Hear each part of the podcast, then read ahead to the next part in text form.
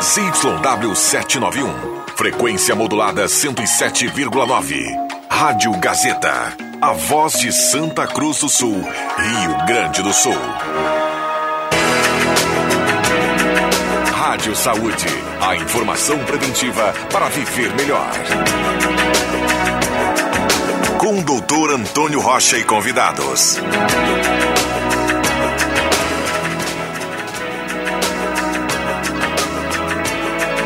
Olá, muito bom dia, queridos amigos ouvintes da Rádio Gazeta. Estamos iniciando mais um Rádio Saúde. Hoje, sábado, na, dia 9 de outubro, estamos iniciando esse programa. Lembrando que hoje, excepcionalmente, o programa está sendo foi gravado, então ele está sendo veiculado e não vai ser possível a participação dos nossos ouvintes através do nosso WhatsApp. Porém, a gente se disponibiliza também, a, a, fica à disposição o nosso telefone aqui da rádio para o pessoal entrar em contato, mandar perguntas ao longo da, da semana. A gente vai buscar o contato com a nossa entrevistada de hoje para a gente poder também a, auxiliar nossos ouvintes para algumas dúvidas que venham a surgir com o nosso programa aqui. Mas a gente preparou um programa aqui uh, de forma cuidadosa para a gente poder atender a, a, a preocupação dos pais para o tema de hoje, que é justamente a questão dos problemas digestivos das crianças e dos adolescentes. Por isso eu convidei hoje a doutora Marília Dornelles Bastos, ela é gastroenterologista pediátrica, então ela faz a, o cuidado das crianças e dá essa atenção também importante para porque é uma preocupação também que surge para os pais quando tem uma, um filho, né, um adolescente com alguma situação de problema de intestino, problema de estômago, algum problema de, desses órgãos que são atendidos por essa especialidade médica. E o nosso Rádio Saúde, ele é patrocinado pelo Centro Radiológico Hudson há mais de 30 anos. A nossa família cuida da sua. Os telefones da Hudson são 2109-5151 e o WhatsApp é 9649-2360. Lembrando que nós temos também o patrocínio das óticas Carol. A manutenção dos seus óculos é gratuita nas óticas Carol. O ajuste das hastes, a limpeza das lentes e trocas das plaquetas também. O ajuste dos óculos é essencial para o conforto do usuário. Temos o, o apoio também do Laboratório Santa Cruz, há 25 anos, referência em exames clínicos. O telefone do Laboratório Santa Cruz é 3715-8402. A Clínica Vene oferece tratamento de varizes com tecnologia, segurança e inovação. O telefone é o 3902-6176. E a GB Investimentos é um escritório filiado a XP Investimentos, 3902-7663. Então vamos iniciar a questão da da entrevista de hoje, falando com a doutora Marília Dornelles Bastos. Muito bom dia, doutora. Bom dia. É uma satisfação tê-la aqui e a gente poder falar sobre a questão do, da, dos temas, né, justamente da, da sua especialidade médica e a gente poder conversar um pouquinho. Pode explicar para os nossos ouvintes qual a, a, a, área né, da sua especialidade, onde atua e quando um, um pai precisa daqui a pouco do seu atendimento, da sua atenção para o seu filho. É, na verdade, o atendimento de uma criança uh, com problemas gastrointestinais, ou mesmo antes de ter algum problema gastrointestinal, inicia no nascimento. Uhum. Uh, a, as próprias dificuldades com a amamentação, uh, introdução alimentar, algumas alterações hepáticas também podem ocorrer no decorrer da vida, e existem muitas peculiaridades na criança que são diferentes do adulto. A gente costuma dizer que a criança não é um adulto pequeno, né? É um adulto em desenvolvimento. Então tem características próprias, né? Que são que são uh, relacionadas com o desenvolvimento, né? Então tem que ter um atendimento especializado para isso. Tá certo, porque sabe quando a gente teve já há algum tempo atrás, a gente teve a oportunidade de uma colega sua, né, gastroenterologista, veio a, a, até o programa, uh, mas é a atenção aos adultos, né? Naquela oportunidade, como eu estava comentando uh, contigo antes do, do programa, a gente teve uma procura muito grande dos nossos ouvintes, né? Preocupados, até porque a gente vive numa região aqui Uh, em Santa Cruz, aqui nossa região de colonização alemã.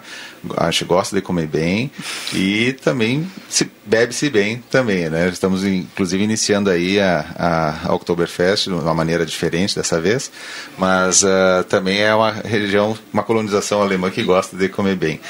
Pensando nisso, quais cuidados, daqui a pouco a gente pode começar por esse lado, quais cuidados os pais precisam ter na alimentação dos seus filhos? Porque daqui a pouco, como é uma criança, ela não está tão preparada para a alimentação uh, com a mesma alimentação do adulto.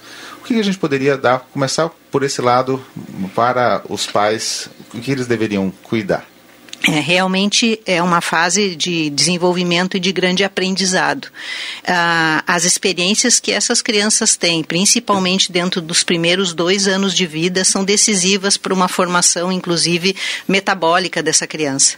Então, é a responsabilidade que os pais têm na orientação, na, nos critérios, na hora de escolher os alimentos para um lanche, uh, para uma atividade que a criança vai fazer fora de casa, uh, é bastante importante. A gente tem que priorizar sempre o alimento mais natural possível. É claro que as crianças, principalmente maiores de dois anos, podem socialmente uh, se alimentar com, uh, com esses alimentos mais processados e tudo mais, mas não isso não pode fazer parte da rotina dessa criança. Então a gente sempre trabalha essa questão assim de ter uma escolha adequada de alimentos minimamente processados, uh, de ter horários adequados, de ter um, um transmitir que a comida, como tu falaste há pouco tempo, é uma coisa de prazer e isso tem que ser trazido para a criança não como um sacrifício, uma obrigação, mas como um prazer e que ela realmente possa aproveitar ao máximo daquele alimento, né? Então, realmente é, né, uma é uma fonte de prazer que a criança tem que fazer com aprendizado e com boas experiências, né? Tá certo, porque eu vejo muitos adultos, até mesmo na, na minha área de atuação, eu sou cirurgião dentista e apaixonado por rádio, por isso estou, estou aqui. Uh, na parte de, de, odontologia, a gente vê muitos pacientes com uma questão de refluxo né, gastroesofágico e se deparam com alteração nos dentes, até mesmo tem algumas situações de bruxismo, apertamento dentário, pode estar relacionado à questão do refluxo também. Mas a gente pode pensar, as crianças também têm a, a questão do refluxo gastroesofágico, acontece com muita frequência também em bebês? Sim, o refluxo gastroesofágico em bebês, na realidade, nem é considerado uma doença. Uhum. É uma característica dos bebês. Uh, e, e, claro que isso também tem que se ficar muito claro uh, com, como que se pode atuar para prevenir que esse refluxo que a gente chama de fisiológico não se torne um problema para aquela criança, né? Então, quando é que a gente considera que um refluxo é um problema para um bebê, né? Quando ele apresenta uma quantidade de vômitos que limita, inclusive, o seu ganho de peso, quando essa persistência de vômitos ou regurgitações causem muito desconforto para o bebê bebê, ou que ele possa ter até alguma alteração respiratória, como engasgos, né, que se atrapalhe com o próprio alimento, né? Então essas são características que os pais têm que se alertar. Então, aquele bebê que regurgita, que vomita, mas ele não tem nenhuma alteração no ganho de peso, uh, não fica irritado por causa disso ou tenha problema respiratório, a gente brinca que é o vomitador feliz, né? Que é o refluxo fisiológico. Mas esses sinais de alerta devem ficar realmente na cabeça dos pais até para que se necessite a busca de um atendimento e uma orientação mais adequada nesse momento. Uh, comentaste que é fisiológico, que é natural, né, até pelo estado de desenvolvimento desse trato digestivo, essa questão do... Exatamente, porque tem duas características. Uma é a questão né, que a comunicação entre o esôfago e o estômago ainda não tem uma musculatura tão firme, uhum. e também porque o tipo de alimentação das crianças nessa idade é líquida, né, uhum. completamente líquida. Então, a volta do, do líquido é que vem do estômago é muito mais fácil. Né? Então, isso, por isso que a gente uh, reconhece como um refluxo fisiológico. Ah, pensando na alimentação, o fato dessa alimentação ser mais fácil de voltar, pelo, pelo fato dela ser mais líquida, a gente também poderia ficar atento ou passar uma mensagem aos pais sobre a questão de amamentou a criança, não, deveria, não deve ser colocada para deitar logo em seguida. Poderia pensar algo nesse sentido também, doutora? É, essa é a primeira orientação que se traz quando a gente tem o vomitador feliz, né? É revisar como é que está sendo a forma de oferecer esse, esse alimento para o bebê, se a mãe está em aleitamento materno, se ela, como é que é a posição que esse bebê fica no momento da amamentação, após a amamentação, né? Se essa criança fica naquela posição mais ereta, né? Que a gente diz que é a posição de arrotar. É. Não que necessariamente a criança precise arrotar, mas ela deve ficar alguns minutos nessa posição, justamente para que se consiga fazer mais fácil a digestão. Uh, ao deitar, essa criança não deve ficar naquela posição mais segura, né? Que é com a barriguinha para cima, né? Que é a posição que se sabe que não tem maior risco, né? De aspiração. Mas se essa criança é um vomitador, deve levar um pouco a cabeceira do berço, né? Para realmente facilitar essa descida do leite do esôfago para o estômago. A questão desse cuidado, então, de primeira coisa, de, uh, alimentou o bebê, deixa ele mais erguido, assim, com essa posição de arrotar. Né? Exatamente. Né? E também não deixar ela deitar logo em seguida, manter alguns minutos nessa posição e dependendo da situação. Uh, levantar a cabeceira do, do berço poderia ser pensado para todos os casos? Não necessariamente, é só para criança que tem mais de, de necessidade, assim, por ter essa tendência de regurgitação, mas não é uma posição obrigatória, assim. Certo. Uh, porque eu pergunto isso porque depois a gente vai falar também no, no um bloco mais adiante sobre a questão questão de alguns cuidados que as pessoas acabam procurando alguns cuidados e vão procurar através do Google. E aí uh, o Google é muito uh, taxativo. É, isso serve para todos, é, coisas assim, milagres assim que aparecem na internet. A gente sempre tem um cuidado aqui no Rádio Saúde de passar essas informações para os nossos ouvintes e ficarem atentos a isso, porque surge né, algumas situações assim que são contra até a, a saúde. Uh, crianças maiores também têm o refluxo, doutora? Sim, cada vez mais a gente tem visto isso por vários fatores. Um deles é o fator que nós comentamos no início da questão alimentar, né? Uh, alguns problemas de excesso de determinados alimentos podem induzir mais refluxo, como alimentos ricos em cafeína, como alimentos ricos em como chocolate, alimentos muito gordurosos. Então, se a criança tem uma base alimentar com esse tipo de alimento, ela tem uma tendência maior a ter refluxo. E atualmente a gente gente tem um agravante, né? A situação da pandemia tornou as crianças mais sedentárias e mais ansiosas. E isso também predispõe mais a refluxo. Então, a gente percebe atual, nitidamente, essa, junto com o aumento da obesidade infantil, aumento de sintomas gastrointestinais.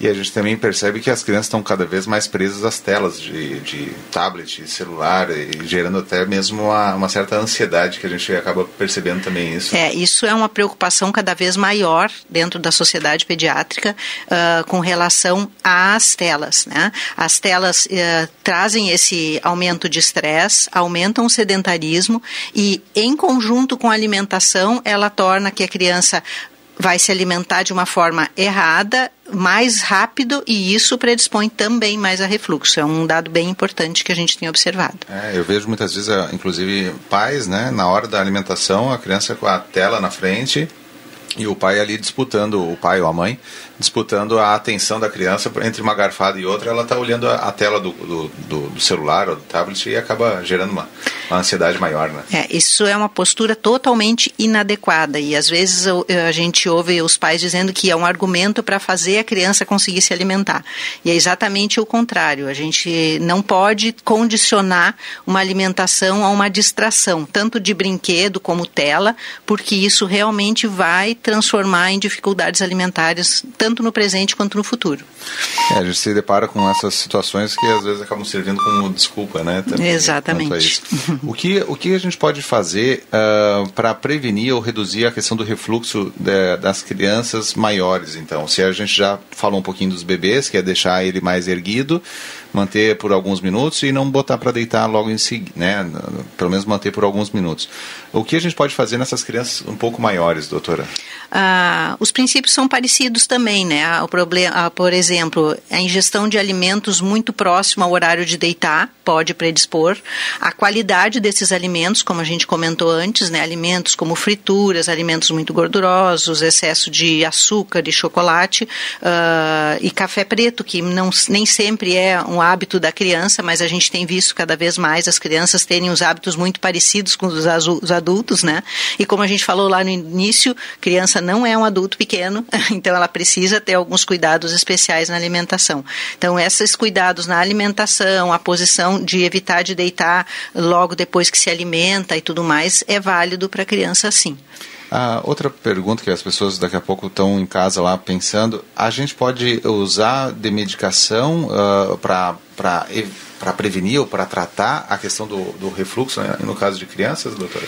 Sim, a gente pode utilizar, inclusive em BSBs, em último caso, se a gente detecta que essa criança não tem somente um refluxo fisiológico e tem alguma doença do refluxo, uh, descartando outras relações, que a gente vai falar um pouco mais depois sobre alergias alimentares, pode ser necessário sim essa criança usar medicamentos. E aí sim, os medicamentos vão ser muito parecidos com os dos adultos, né? Uh, e claro que com doses adaptadas e tudo mais, né? E importante, é fundamental, apesar da, daqui a pouco a medicação ser parecida do adulto, lembrando que é importante que o, tenha um acompanhamento médico de um especialista, né? A gente sempre faz essa, essa, essa resguardo, assim, esse cuidado, assim, né, doutor? É, até porque a gente tem que lembrar uma coisa bem importante, né?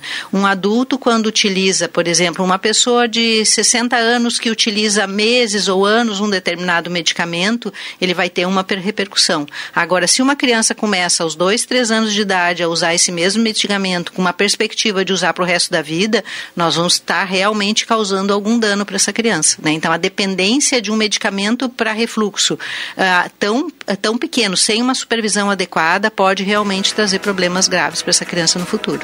Tá certo, doutora. Uh, a gente vai para o nosso intervalo comercial, mas lembrando aí os nossos ouvintes que a gente está com a doutora Maria Marília Dornelles Bastos, ela é gastroenterologista pediátrica, e nós vamos falar ainda nos próximos blocos sobre a questão de constipação, a dificuldade das crianças de fazer cocô, de né, ir aos pés, a alergia ao leite de vaca e a intolerância à lactose que a gente tem visto uma, uma frequência talvez agora maior do que se via no, no passado. Então vamos ao nosso intervalo comercial e já voltamos.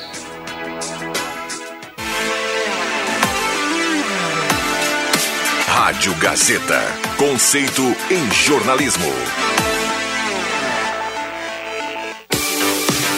Investir é um ato transformador e é para isso que a GB Investimentos existe, para que você tenha liberdade de investir como quiser. Há mais de 10 anos no mercado financeiro, a GB Investimentos é um escritório filiado à XP Investimentos e está em Santa Cruz para te atender da melhor maneira e ajudar você a investir melhor. Conte com a ajuda de assessores qualificados e transforme a sua vida. E você, está investindo em quê? GB Investimentos. Investir transforma. Marechal Deodoro 253, sala 603. Fone 3902 7663.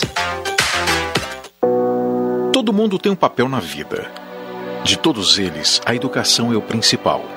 Assim, entendendo que o futuro se faz a partir da educação, a Gazeta apresenta o projeto Repensar 2021 o papel da educação.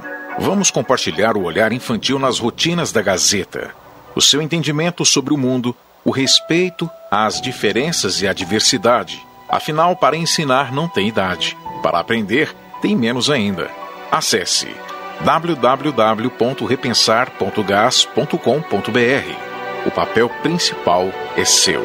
Realização Gazeta Grupo de Comunicações. Patrocínio Corsan. Evoluir nos define. Governo do Rio Grande do Sul. Novas façanhas. Apoio Unisque. Experiência que transforma.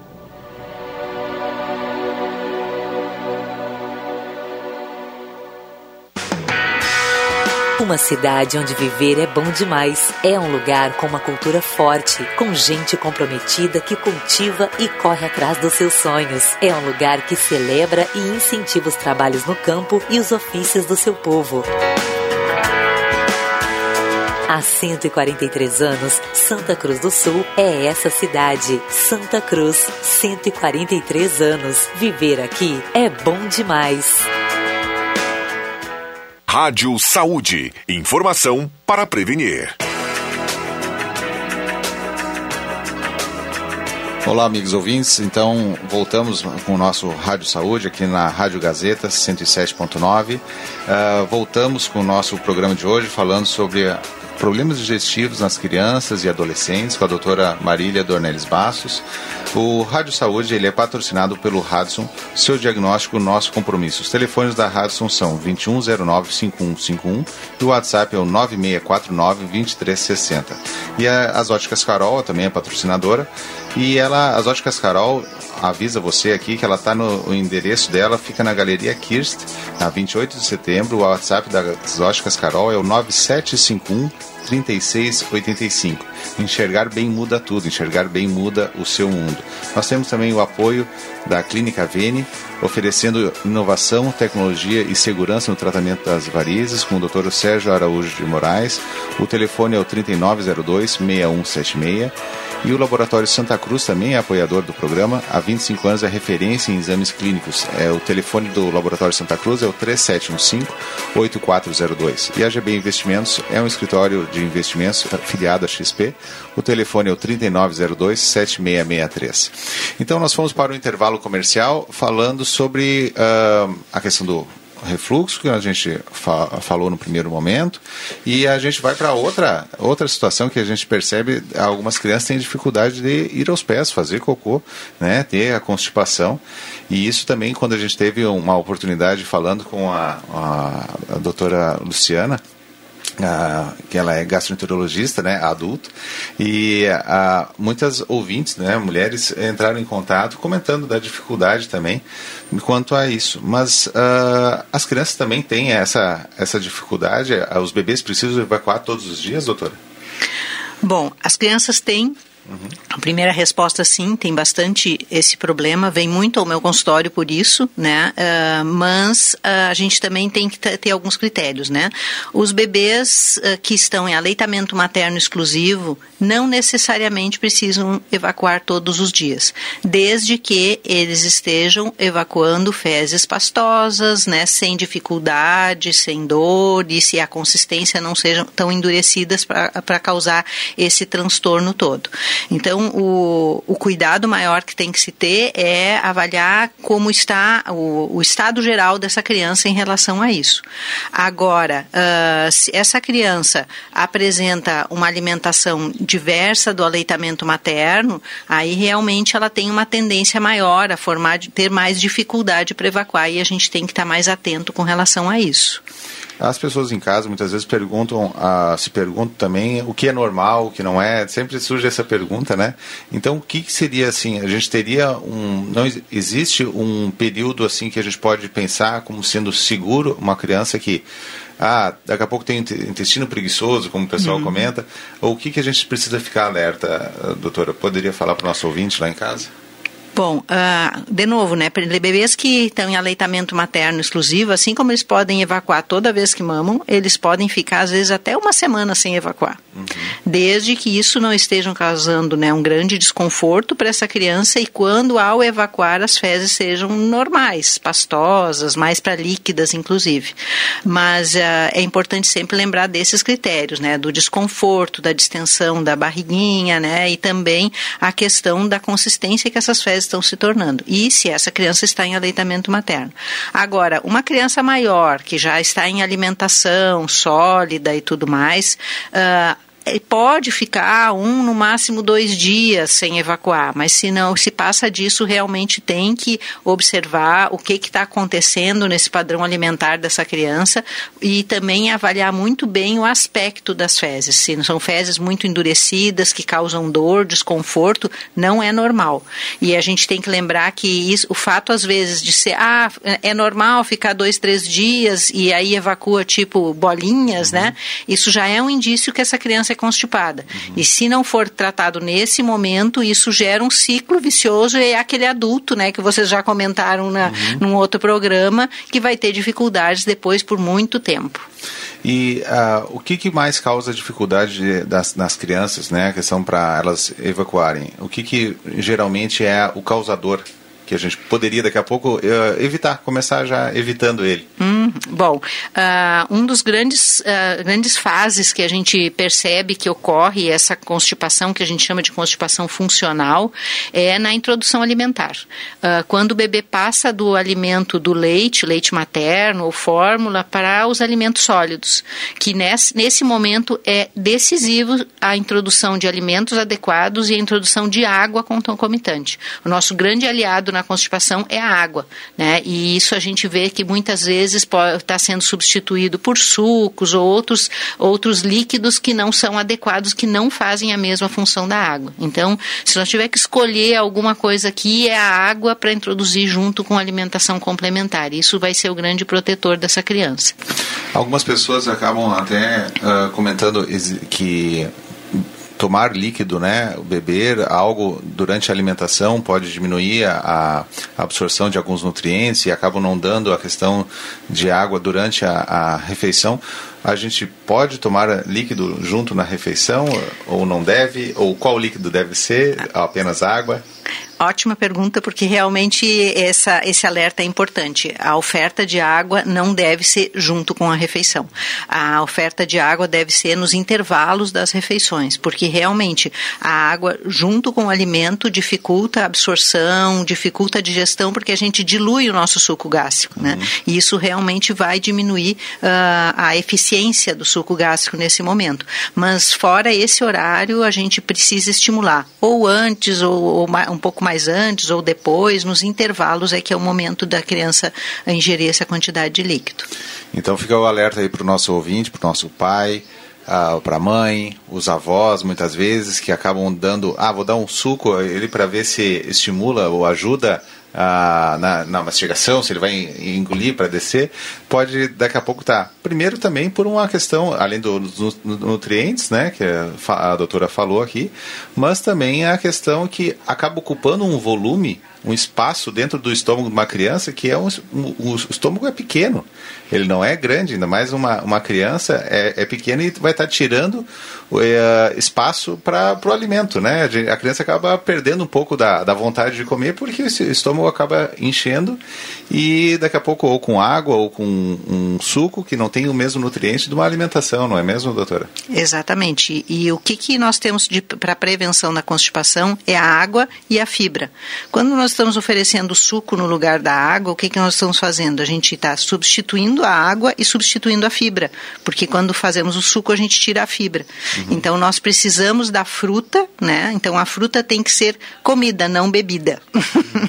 então essa é, é, um, é um dado bem importante, né? Então é, é muito melhor é oferecer a fruta e dar água é? mas não se recomenda o suco porque já é um aspecto de prevenção, não só para a constipação, mas também para a obesidade infantil, né? E também para o nosso colega aqui que é dentista, né? Ah, ah para a cárie dentária também. É verdade, é verdade.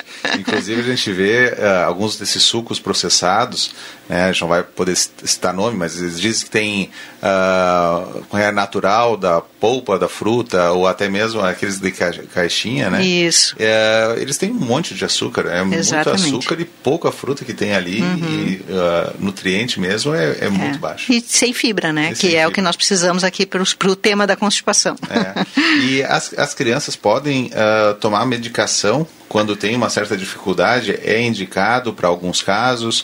Uh, eu falo, eu pergunto isso porque as pessoas acabam também utilizando uma automedicação em alguns casos quando é um adulto. E uma criança a gente tem que ficar alerta ainda mais também quanto a isso, não é mesmo, doutora?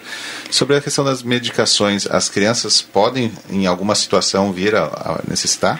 É, isso é uma, é uma pergunta muito importante porque também existe muito tabu com relação a isso. Realmente, o uso de laxante por um longo período não são recomendados, mesmo aqueles que são vendidos na farmácia como naturais, entre aspas, porque natural é tudo na vida, né? Mas na realidade, uh, os próprios laxantes à base de ervas e tudo mais, eles não são recomendados utilizar a longo prazo. Porém, uh, nós sabemos que tem crianças que já estão num processo de constipação e às vezes quadros bastante graves em que elas precisam usar medicamentos e a partir desse momento elas vão precisar utilizar por um longo período até restabelecer esse hábito. E aí é preferível essa criança ficar utilizando esse medicamento, mas ele tem que ser recomendado pelo médico justamente para não ser um laxante, mas sim um regulador do hábito intestinal. E nós temos medicamentos que realmente são indicados para isso. E esses sim, se são por recomendação médica, eles devem ser, mantidos por um período até se reeducar aquele intestino, que às vezes pode demorar meses, né? E é, é um grande problema que nós vemos às vezes no, nos consultórios e ambulatórios. As crianças usam o medicamento, melhoram, param de usar, voltam, porque realmente não fizeram a continuidade do tratamento, né? Então é a grande chave isso. Então, doutora, a gente sempre fica atento também que a questão aqui no programa a gente busca falar muito sobre o doutor Google. As pessoas vão para a internet muitas vezes para uh, pesquisar algo e começam a surgir Uh, toda vez que eu vou fazer o programa, eu vou falar aqui para o ouvinte, eu preparo também o, o programa para fazer algumas perguntas, assim, para me inteirar do, do assunto o Google começa a descobrir que eu tenho, quando a gente vai falar algum problema oftalmológico, eu vou é, entrevistar um oftalmologista, eu vou pesquisar sobre isso, começa a aparecer propaganda disso. disso. Se eu vou pesquisar sobre a questão da, dos bebês, começa a aparecer coisas assim. Eu fico imaginando a preocupação de um pai que quando tem um, um problema de saúde de um filho, que vai para vai a internet e começa a ser bombardeado de, de, propagandas assim, né, de produtos naturais e coisas quanto a isso. Uh, pode só falar aos nossos ouvintes a preocupação que a gente precisa ter e a atenção que a gente precisa ter para a questão de dessas fórmulas mira, mirabolantes ou miraculosas, é, uh, milagrosas que a gente acaba encontrando no, no Dr. Google na internet, doutora? É, isso não só para constipação, mas como qualquer outro problema de saúde, a gente tem que ter muito cuidado com fórmulas milagrosas. Uh, eu sempre costumo dizer que tratamento de constipação, depois que ela está estabelecida, exige, antes de tudo, muita paciência então, os pais têm que ter muita paciência, o médico tem que ter muita paciência em orientar, a criança tem que ter paciência porque vai demorar um pouco, às vezes, para dar o resultado. Então, não existe nenhuma fórmula milagrosa. Né? Então, isso é a primeira coisa. Então, desconfiem das fórmulas milagrosas. Né? E segundo, que mesmo com o apelo de ser alimentos naturais ou ser medicamentos naturais, como a gente comentou antes, medicamentos não existem, não exi mesmo sendo naturais, eles vão ter os seus efeitos colaterais Então, a gente realmente tem que ter cuidado e ter um, um, uma questão crítica né, com relação de todos esses, esses uh, apelos que a gente tem na, na mídia. Né? E também lembrar que uh, as próprias, próprias orientações alimentares, às vezes, que, que a gente tem, às vezes, pela internet, podem estar equivocadas. Por exemplo, na constipação, é importante a fibra? Sim, é importante a fibra, mas não é a única forma de se corrigir. Pelo contrário, que se a criança está constipada e ela receber um excesso de fibras, vai piorar a constipação, uhum. desde que ela não tenha esse equilíbrio com a água ou com o emoliente que se precisa usar naquele momento. Então, todo esse cuidado tem que ser trazido né, para uma crítica sempre. E isso a gente vê também na questão do, dos adultos. Muitas vezes a questão da constipação, a gente viu no programa também com a doutora. Uh, uh, gastroenterologista que nós entrevistamos aqui, a doutora Luciana, uh, das, das pessoas né, falando sobre a questão da constipação, que comiam mais fibra e cada vez ficavam com mais Exatamente. mas claro, daqui a pouco não faz atividade física, né, que ajuda a musculatura a movimentar a, todo o trato digestivo, movimentar, fazer os movimentos que são esperados né, do nosso trato, do nosso uh, sistema digestivo e não tomar água como deveria, né, em quantidade abundante também. Né? É, e outra questão que é importantíssima falar com relação à constipação é com relação à, à questão do hábito da criança na fase do desfraude. Esse é um outro ponto crítico que a gente tem na fase da constipação. Eu costumo brincar com os pais dos meus pacientes que essa é uma das poucas vezes que eu digo que a criança tem que mandar nos pais, que a criança é que vai definir quando que ele está pronto para uh, retirar a fralda. Então, a, não é assim, ah, é, vou tirar a fralda do meu filho em janeiro. Se ele não está pronto, o que, que vai acontecer? Acontecer? Ele vai fazer manobra de retenção, porque ele não está pronto para evacuar no, no, no vaso ou, ou no, no penico, que for, né? E ele vai começar a segurar as fezes e isso vai gerar aquele ciclo de fezes endurecidas e tudo mais.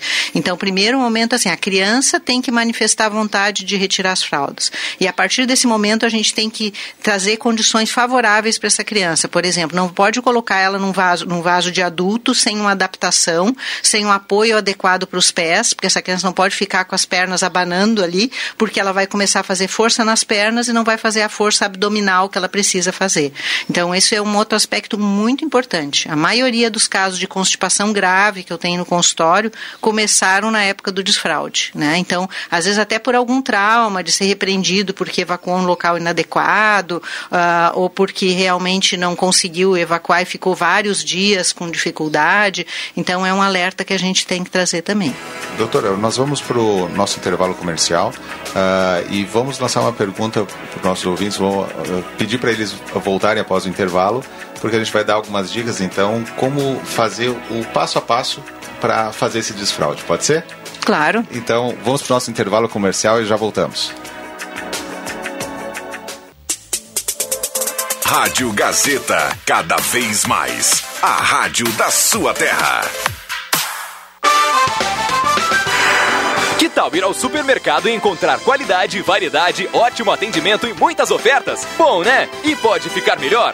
Claro que sim! Com ofertas imperdíveis todos os dias e tudo isso você encontra no Miller Supermercados. Além de ofertas de café e companhia, frutas e verduras e ofertas de final de semana, agora você aproveita ofertas imperdíveis todos os dias. Qualidade, variedade e economia você encontra no Miller Supermercados. Miller.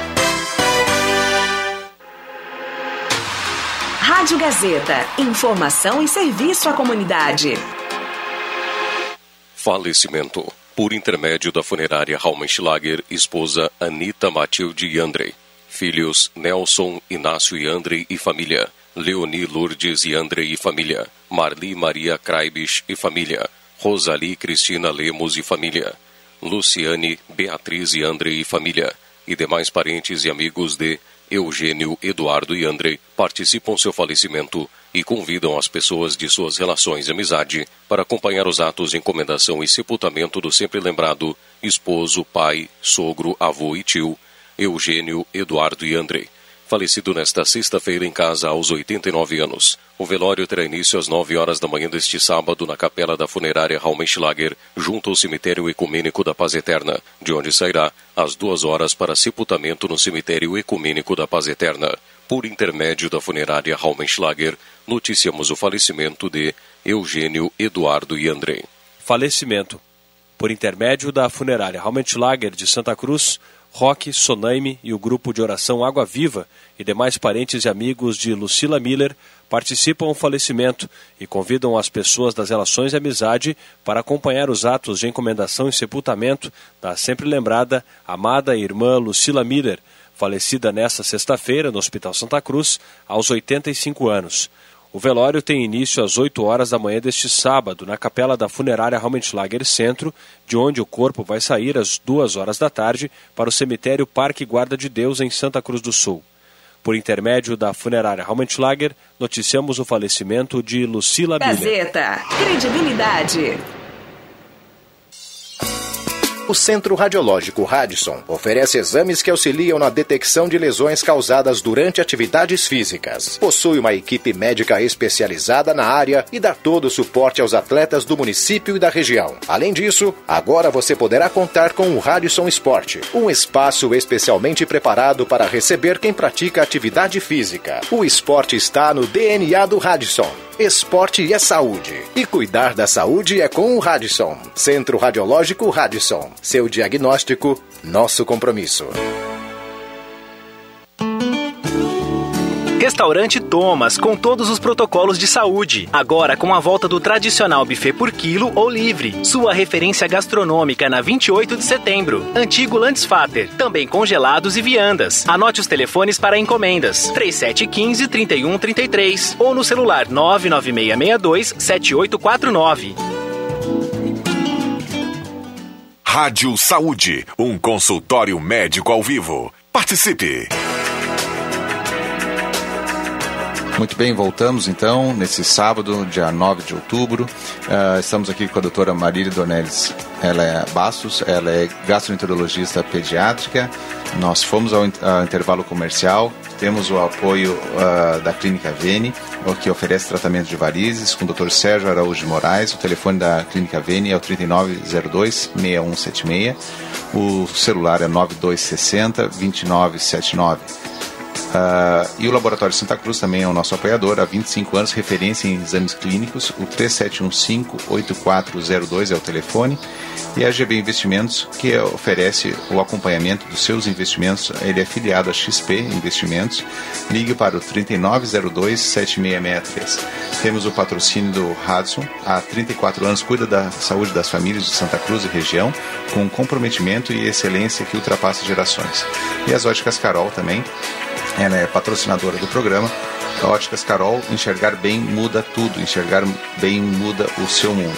E ela oferece o ajuste dos óculos, que é gratuito e é essencial para o conforto do usuário. Ele fica, a Óticas Carol fica lá na Galeria Kirst, aqui na 28 de setembro, em Santa Cruz. Fomos ao intervalo comercial, lançando aqui a questão de como devemos fazer, proceder para fazer o desfraude das crianças. Né? Agora a doutora Marília vai poder falar um pouquinho para os nossos ouvintes, para as mães, para os pais, que daqui a pouco se preocupam. Meu filho não está uh, ah, sem as fraldas ainda, uh, eu preciso tirar. Os coleguinhas daqui a pouco já estão na, na escolinha, já estão desfraldados. Uh, como deve ser o passo a passo e quanto é importante uh, respeitar também esse momento dessa criança, doutora? Pode falar um pouquinho para a gente quanto a isso? Bom, é, realmente isso é muito importante, né? Uh, termos essa consciência, né? Que as crianças têm uma, uma, um amadurecimento bastante variável entre uma criança e outra. Uh, certamente, dentro de uma família, a gente vê crianças que começam a falar mais cedo, outros adquirir, caminhar mais cedo, e isso também acontece com o controle esfincteriano. Algumas crianças conseguem controlar controlar uh, a eliminação de fezes e tudo mais, saber dizer o horário que estão prontos para isso uh, mais cedo e outros mais tarde. E nós, primeiro, primeira questão é observar, uh, observar e obedecer isso. Então, quando se percebe que essa criança realmente avisa quando está evacu evacuou ou quando solicita para tirar a fralda, é o momento ideal para a gente trabalhar isso. e nesse momento se começa a oferecendo espaço adequado para essa criança, uh, sem repreensão, mas como um convite, né, para sentar no piniquinho, ter uma posição adequada para realmente ela poder uh, se sentir confortável e trazer como a evacuação uma experiência uh, agradável, não uma experiência traumática para ela naquele momento. o apelo, às vezes, que a sociedade traz, né, de, do desfraude, mas, ah, o meu filho já desfraudou com um ano e meio, como é que uh, o, o, filho do colega não, não, não, não desfraudou, não podemos seguir essa linha porque são desenvolvimentos diferentes. E também história, se essa criança teve alguma dificuldade no período de que estava com a fralda, ela provavelmente vai demorar um pouquinho mais para retirar essa fralda e a gente tem que respeitar isso também. Uh, quando for fazer a ida para o piniquinho ou para o vaso, sempre trazer esse conforto, né? O apoio para os pés, que é uma coisa que a gente vê pouco ainda os pais fazerem, né? É uma preocupação que a gente tem, né? O adaptador do vaso a gente até vê que já tem um conhecimento maior, mas o apoio que a criança fica nos pés para ela não não ficar insegura no vaso, às vezes é o que pode fazer com que ela evacue com mais facilidade.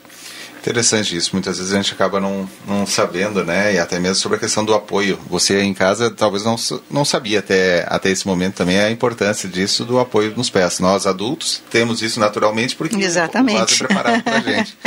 Mas as crianças a gente precisa uh, ficar atento a isso. E daqui a pouco pode ser daqui a, uma, uma banqueta. É, uma banqueta, uma, caixa. Uma caixa, alguma coisa de madeira, é. algo que possa. Até um brinquedo da criança às vezes serve para é, isso. Daqui a pouco algo assim que você daqui a pouco já tem em casa e é uma maneira de auxiliar nesse momento. A gente vai falar também nesse bloco ah, sobre a questão da, das alergias ao leite de vaca. Né? As crianças têm ah, surgido, parece que cada vez mais, uh, ou daqui a pouco tem se diagnosticado mais, uh, se descoberto mais, quanto a essa situação do uh, alergia ao leite de vaca. quando é que a gente pode suspeitar, quais são os primeiros sinais que uma criança tem alergia ao leite de vaca, doutora? É, normalmente quem, quem para quem surge essa suspeita é normalmente é o pediatra que já faz o acompanhamento nos primeiros dias de vida, nos primeiros meses de vida, porque as queixas são muito uh, parecidas com aquelas queixas que a gente brinca que é a cólica do, do bebê, né? Uhum. Então, quando essa, esses desconfortos fogem um pouco daquele padrão habitual, né, da, da cólica do lactente, uh, o pediatra se, se, fica alerta para essa situação. E muitas coisas relacionadas com o próprio refluxo, né, que a gente falou lá na primeira, no primeiro, no primeiro bloco, uh, o refluxo, quando ele foge desse padrão fisiológico que a gente falou lá no primeiro bloco, a primeira coisa que tem que se lembrar é que pode ser um sinal de alergia à proteína do leite, né? E outra questão que acontece com uma certa frequência também como manifestação de alergia é o sangramento nas fezes, né? Isso não precisa ser um motivo de grande alarme para aquela criança, para aquela mãe ou para aquele pai, mas realmente precisa se fazer alguma atuação, mesmo que essa mãe esteja em aleitamento materno exclusivo, esse bebê esteja em aleitamento materno exclusivo, porque a proteína do leite de vaca que a mãe ingere vai passar para o leite do bebê, para o leite que o bebê vai receber. E ele pode estar tá reagindo contra essa, essa, essa proteína. Até mesmo nessa oportunidade quero a, a, agradecer a doutora Marília, que a questão de algum tempo atrás uh, socorreu né, uma familiar minha, né, muito preocupada, já com o segundo filho, então aí, às vezes até tem a comparação, né? O primeiro não teve isso, mas o segundo tem. A doutora Marília foi responsável por sanar um momento tão importante ali uh, da, da, minha cunhada naquela oportunidade com o segundo bebê dela, com uh, uh, sangramento nas fezes, já tinha tirado da alimentação da mãe tudo praticamente do, de, de leite, mas leite, parece que o leite de vaca a gente quase que encontra até escondido no, na, na, alimentação. Por isso quero agradecer a, a, um, o carinho oferecido a, naquela oportunidade também, doutora. Não, é, é realmente é, é, interessante porque o que, que o que é, é bom nessa história, né, é que a gente realmente pode uh, melhorar muito a qualidade de vida desses bebês nesse momento, mas também a boa notícia é que é uma situação transitória, né? Uhum. Provavelmente essas crianças uh, no decorrer do, do, do, primeiro ano de vida vão se tornar tolerantes novamente, né?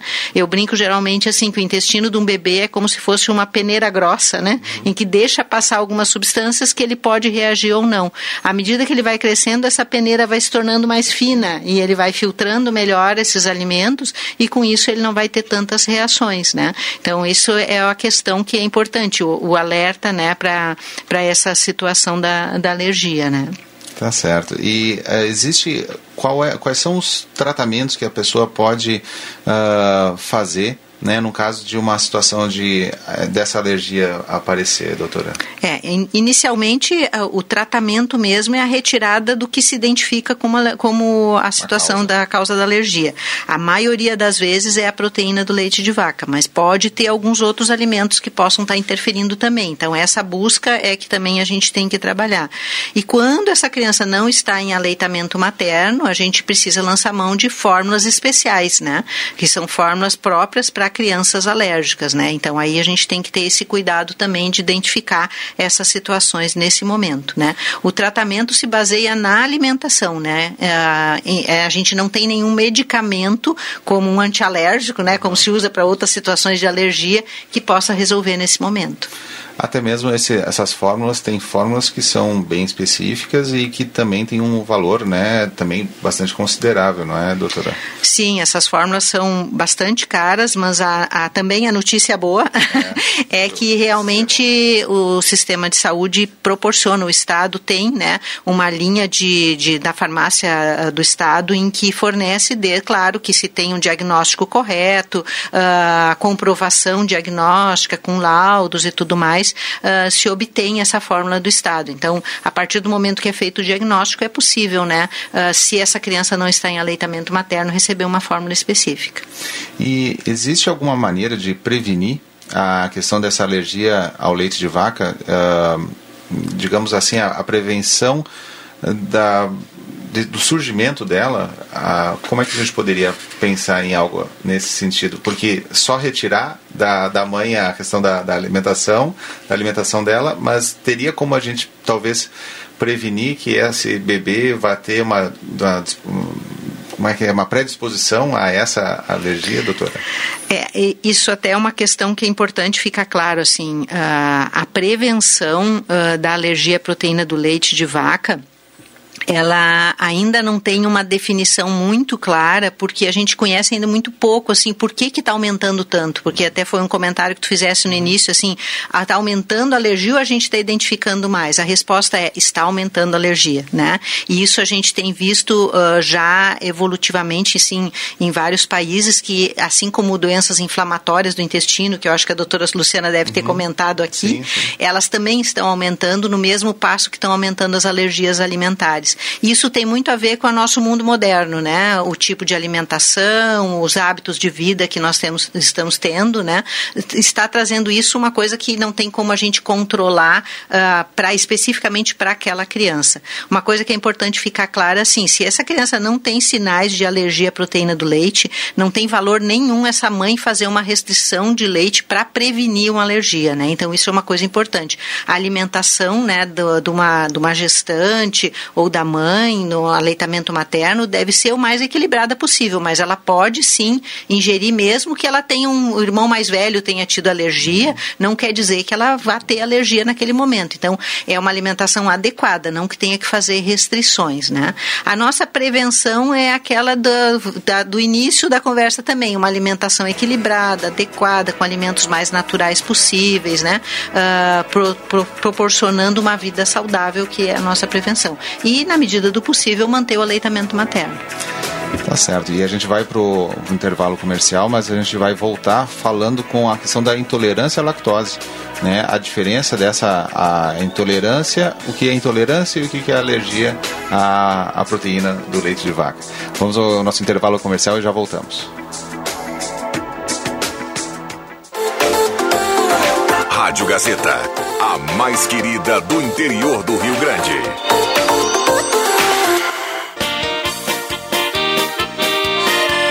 Secretaria da Cultura do Estado do Rio Grande do Sul apresenta Ritmos da Oktober em Casa, a história musical da Oktoberfest cantada em todos os seus estilos. Lives no YouTube e Facebook do Portal Gás, direto do parque. Nesse domingo, dia 10, 19 horas no Multipalcos, Super Banda Santa Cruz e Banda Magia Musical. Patrocínio: Box Distribuidor e Geração Materiais para Móveis. Promoção: Rádios Gazeta. Realização: Fundação Gazeta e financiamento do Procultura. Governo Governo do Estado do Rio Grande do Sul. Nos 45 anos da Gazima Materiais Elétricos, a festa só é completa contigo. Então, bora participar da promoção do mês de aniversário. Mande um WhatsApp pra gente com a palavra Gazima pro número 98052-1017 e pro 99912-9914, dizendo qual a origem do nome Gazima e a data de fundação. E concorra a um vale compras de 500 reais no final do mês. 45 anos da Gazima, uma data para celebrar contigo por muitos e muitos anos.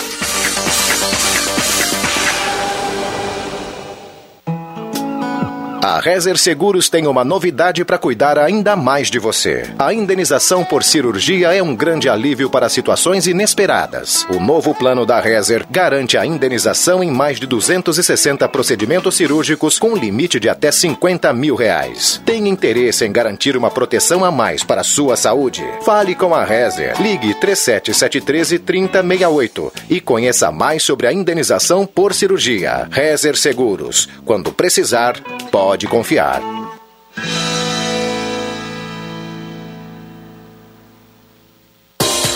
A Mega Ótica tem a máxima qualidade em armações e lentes para os seus óculos de grau, pelo menor preço. Aproveite o troca-troca de armações da Mega Ótica para economizar ainda mais. Sua armação usada, aquela antiga, vale um descontão na compra dos seus óculos novos e solares a partir de R$ 74,90. Vá para a Mega Ótica você também. Uma ótica de excelência que conta com opções de pagamento facilitado. Mega Ótica, na Floriano 551, próximo à farmácia Max Econômica.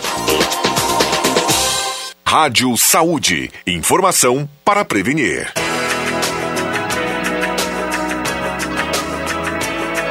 Então voltamos com o nosso Rádio Saúde nesse sábado, uh, falando sobre a questão dos problemas digestivos das crianças e os adolescentes, aqui com a doutora Marília Dornelles Bassos.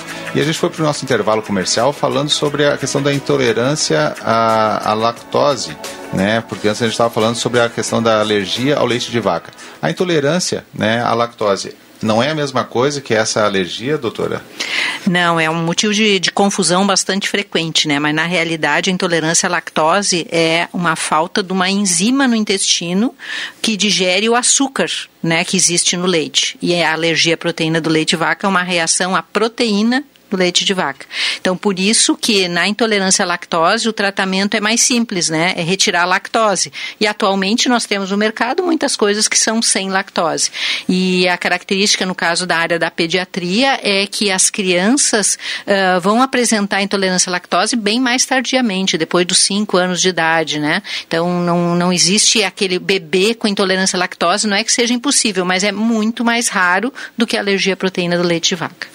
E isso, uh, daqui a pouco a gente vai perceber isso só numa idade um pouco mais uh, adiante. Então, Exatamente. A gente ficar atento tanto a, quanto a isso.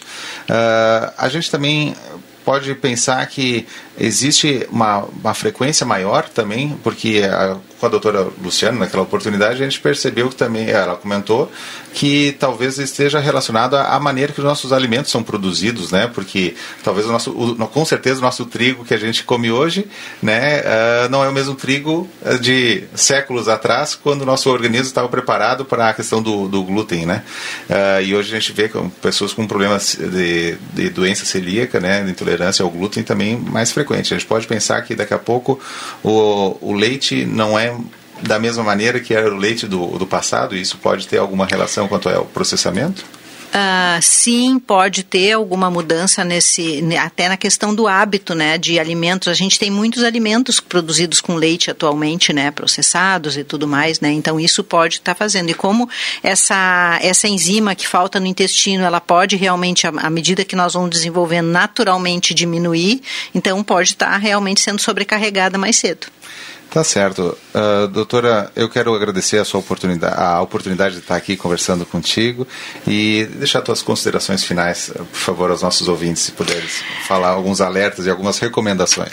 é, a principal recomendação é que a alimentação, a comida de verdade, né, é o nosso melhor medicamento, né? Desde o tempo que a mãe está em aleitamento materno até a oferta dos alimentos para as crianças, né? A partir daí nós vamos ter uma criança com uma alimentação saudável e saudável também.